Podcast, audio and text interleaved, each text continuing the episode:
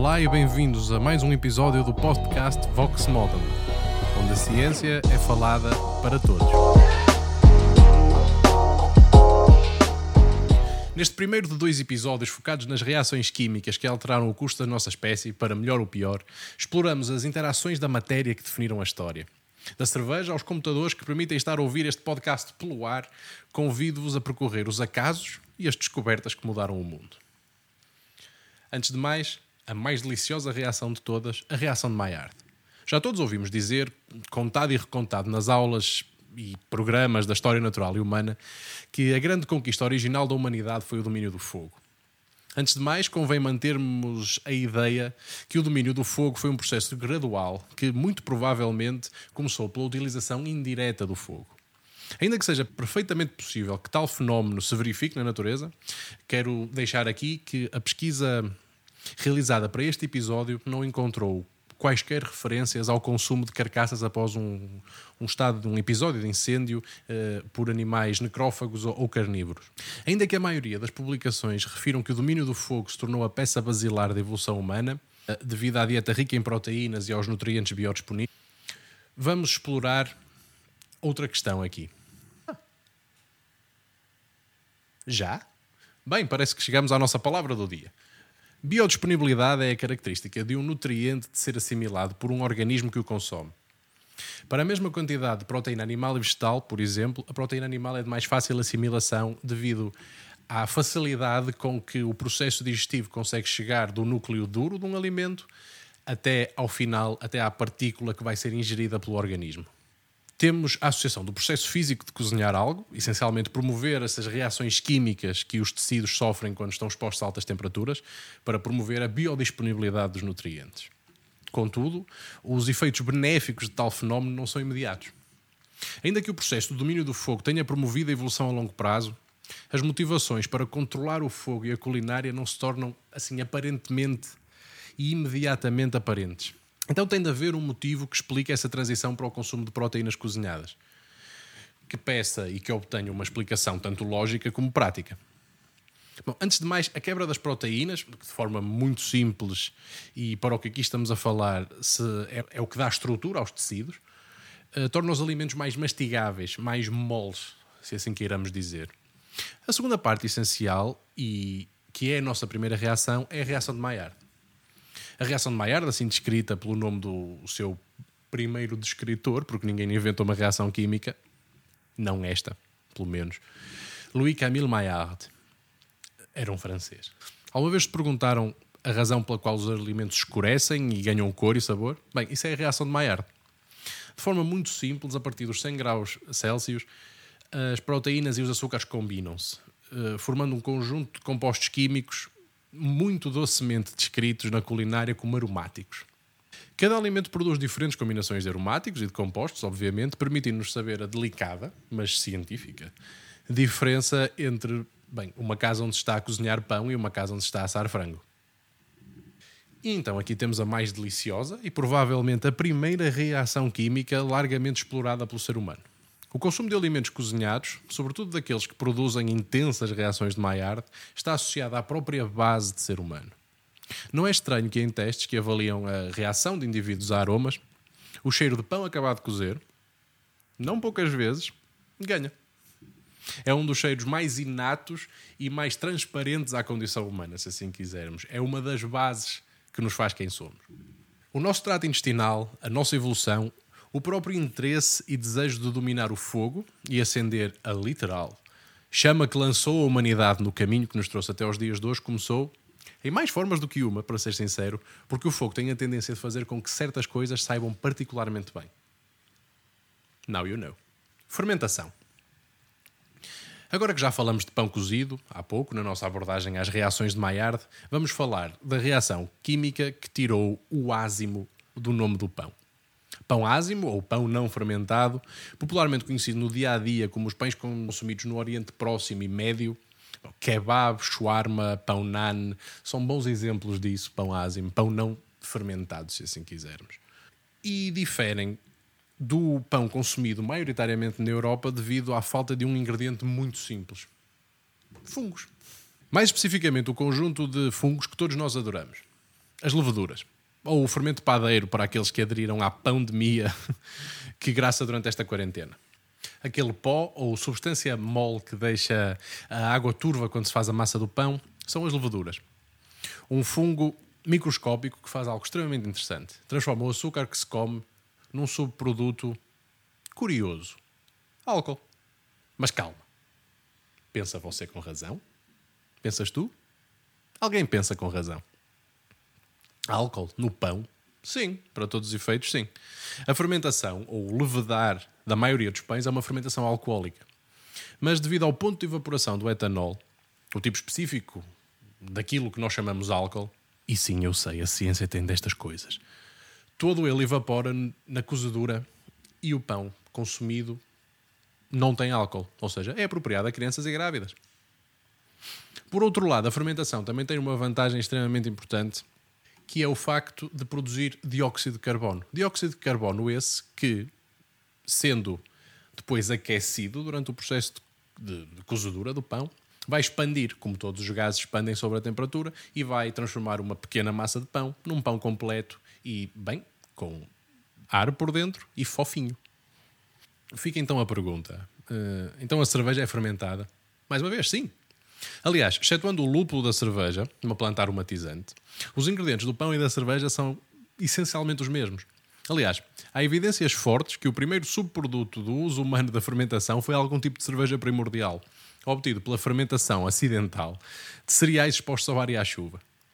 E aqui entram teorias muito interessantes eh, sobre os primórdios da humanidade e a sedentarização que permitiu o começo daquilo que agora entendemos como civilização.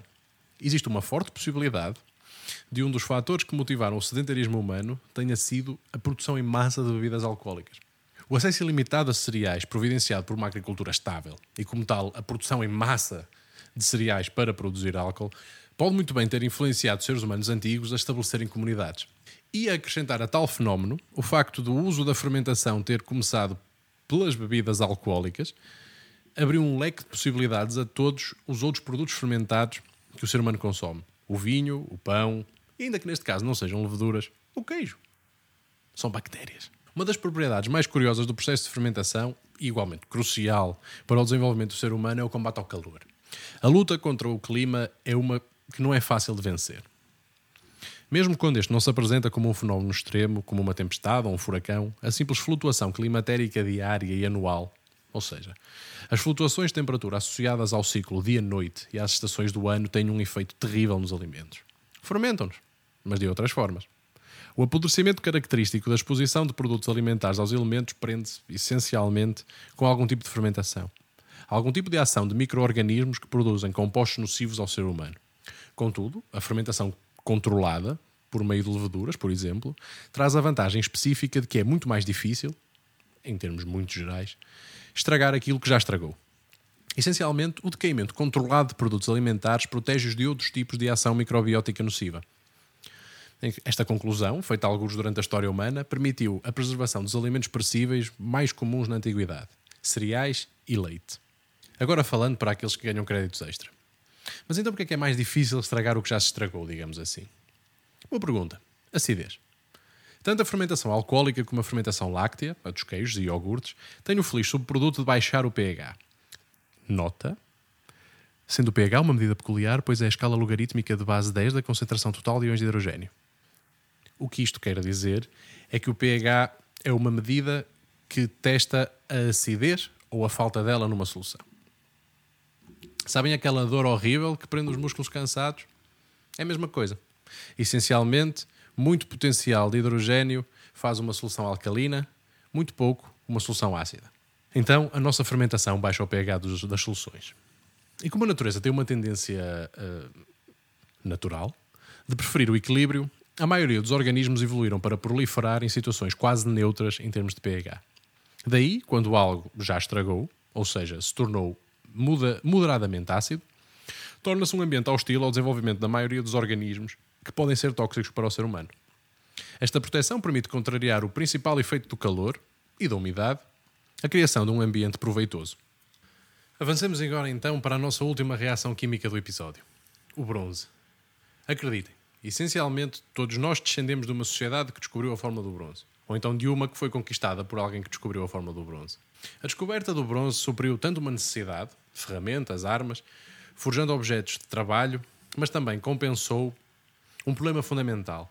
Dadas as características dos metais puros, relativamente abundantes e acessíveis na crosta terrestre, o ouro, o cobre, a prata, a platina, com, como o seu excessivo valor, ou peso, ou falta de dureza, nenhum elemento puro se apresentava uma alternativa viável aos instrumentos e à própria era da pedra lascada. Antes de mais, a ideia por trás de uma liga metálica é bastante simples. No estado sólido, devido à forma fundamental como os estados da matéria se organizam, duas substâncias não se combinam. Em termos muito simples, a energia inerente às ligações que fazem os corpos, bem, sólidos, é tão elevada que essas pontes, essas ligações, não permitem que as partes individuais da matéria se separem e, por consequência, se misturem. Ah, será? Creio que sim. É hora do facto do dia. O processo original da fabricação de vidro consistia do arrefecer extremamente rápido de uma solução de areia aquecida ao ponto de ficar líquida. E fica líquida porque o calor extremo vence essas tais ligações de que falamos. Isto fazia do vidro um estado de matéria pouco discutido, o líquido super arrefecido. Essencialmente, este estado da matéria torna um líquido tão espesso que praticamente não flui. Imaginem um mel tão espesso, mas tão espesso que demora anos a escorrer. Se encontrarem um espelho antigo, confirmem se o fundo do espelho não está mais espesso que o topo. Provavelmente estará. Foi o facto do dia. Voltando ao nosso bronze. A combinação de cobre e estanho, ainda que não sejam os elementos metálicos mais comuns na crosta terrestre, abriu a possibilidade da criação da primeira liga metálica da história. A possibilidade de forjar e manipular o bronze abriu a possibilidade de criar instrumentos mais duradouros, mais eficazes do que os de pedra que vieram substituir. A fundição permitiu à criatividade humana exprimir-se por um processo aditivo e não subtrativo, como, bem, lascar a pedra até um formato útil. A descoberta do fogo, milénios antes, permitiu a fundição destes metais, e especificamente destes metais. Uma forja de bronze não necessita das elevadas temperaturas que permitem fundir ferro, níquel e todos os metais que viriam a ser usados em ligas após o aparecimento dos altos fornos. O avanço da agricultura com ferramentas de maior qualidade e, sobretudo, o efeito contundente do uso de metal no fabrico das armas mudaram para sempre a complexa máquina das interações civilizacionais. Estava dado o primeiro passo da corrida ao armamento, mas também nesse equilíbrio que a natureza tende para o comércio. A parte mais interessante da história do bronze e das civilizações desta idade é que os componentes do bronze, o cobre e o estanho, não ocorrem naturalmente nas mesmas zonas. Ou seja, a obtenção destes materiais primários torna-se um esforço que exige dispersão geográfica. Assim teve que nascer a primeira rota organizada de comércio. Temos uma carta.